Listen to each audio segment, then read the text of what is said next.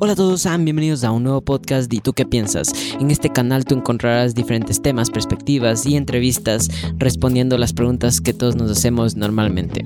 Así que quédate, no te desconectes porque ya empezamos.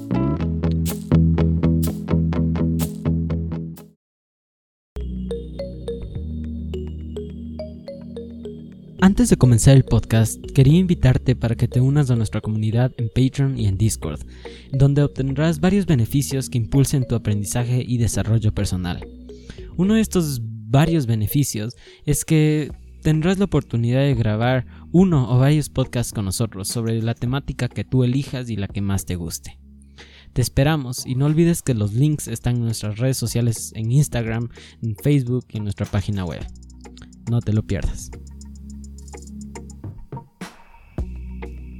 Específicamente para este podcast, igual que para el resto que faltan en la temporada, vamos a estar hablando sobre temas enfocados en sistemas ambientales y sociedades, una materia, una asignatura propuesta por la comunidad internacional del, del bachillerato donde vamos a estar topando puntos focalizados que tal vez sean temas que ya conocemos o aspectos nuevos que todos tengan algo en común, el cual es nuestro aprendizaje.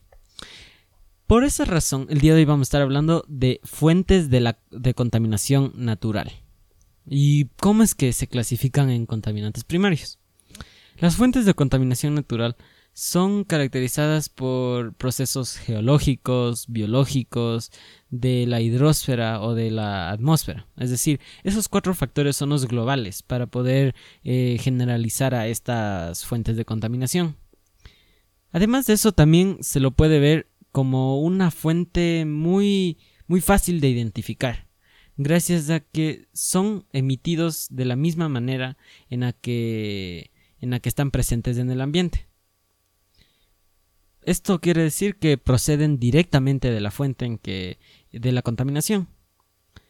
Pero se estarán preguntando cuál es su naturaleza o más o menos cómo se puede, cómo yo puedo saber si es que es una contaminación natural o si es una contaminación eh, de otros aspectos.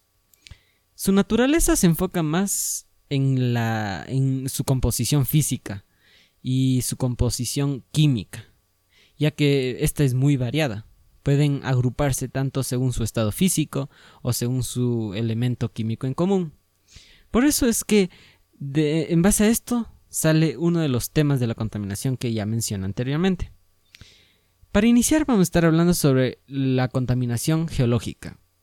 un ejemplo para que todos lo entendamos es las erupciones volcánicas y las emisiones de gases del suelo.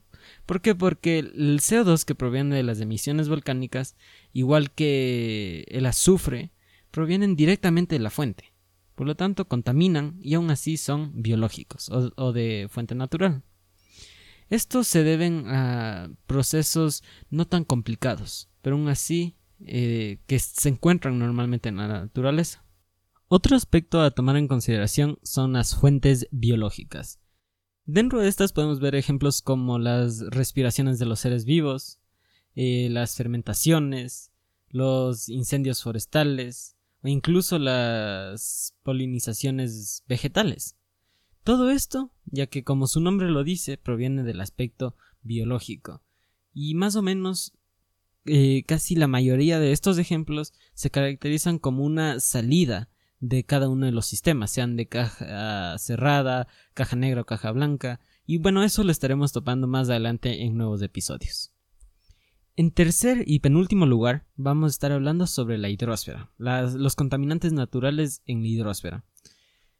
Gases que se presentan en esta contaminación son obviamente el monóxido de carbono eh, y muchos otros químicos que a la vez pueden ser eh, en su composición con metales pesados o incluso solo la liberación de los gases en los océanos, como es la hidrosfera.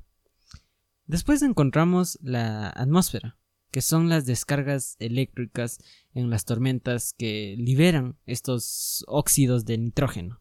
Siempre que ocurre una tormenta eléctrica, eso es una fuente de emisión contaminante, pero aún así es natural, es propio del, planeta Tierra.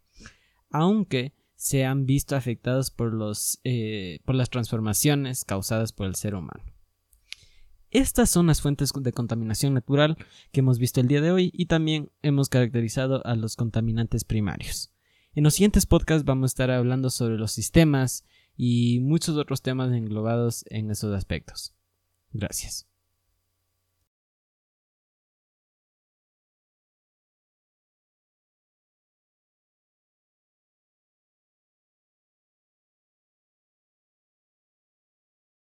Si te gustó el podcast que acabas de escuchar, no te olvides de compartirlo y suscribirte a nuestra página web y tú que piensas podcast.com para que no te pierdas de nada.